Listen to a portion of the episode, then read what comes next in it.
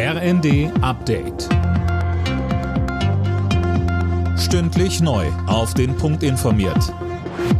Ich bin Finn Riebesell. Guten Abend. Seit heute gelten in Deutschland strengere Vorschriften für Gasspeicher. Das Ganze verläuft in mehreren Schritten. Bis November sollen die Speicher dann zu 95 Prozent gefüllt sein. Nachdem Russland die Lieferung zuletzt immer weiter gedrosselt hat, liefern zwar inzwischen andere Länder mehr Flüssiggas, aber, so Klaus Müller, der Chef der Bundesnetzagentur im ZDF, in unseren Szenarien werden wir nicht, auch ohne eine signifikante Einsparung im privaten Bereich, diese Mangellage vermeiden. Und dann gilt natürlich auch noch, die hohen Kosten im privaten Bereich zu vermeiden. Bei den Kostensprüngen, die wir sehen, spart jede eingesparte Kilowattstunde sehr, sehr viele Euro.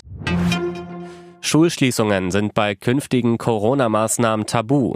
Das hat Gesundheitsminister Lauterbach in einem ARD-Interview bestätigt. Zusammen mit Justizminister Buschmann arbeitet er gerade am neuen Infektionsschutzgesetz.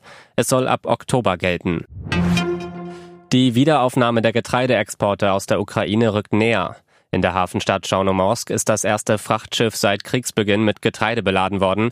Mehr von Nanju Kuhlmann. Bevor das Schiff den Hafen verlassen kann, muss noch der genaue Seeweg festgelegt werden. Die Exporte werden von Vertretern der Russen, der Ukrainer, der Türkei und der UN kontrolliert. In den ukrainischen Häfen lagern derzeit bis zu 25 Millionen Tonnen Getreide. Es konnte wegen des Krieges bisher nicht exportiert werden. Weil Getreide knapp ist, haben sich beispielsweise die Brotpreise teilweise verdoppelt. In vielen Ländern hat sich die Hungerkrise verschärft. Endlos Sommer in Deutschland. Laut deutschem Wetterdienst ist auch der Juli wieder deutlich zu warm gewesen.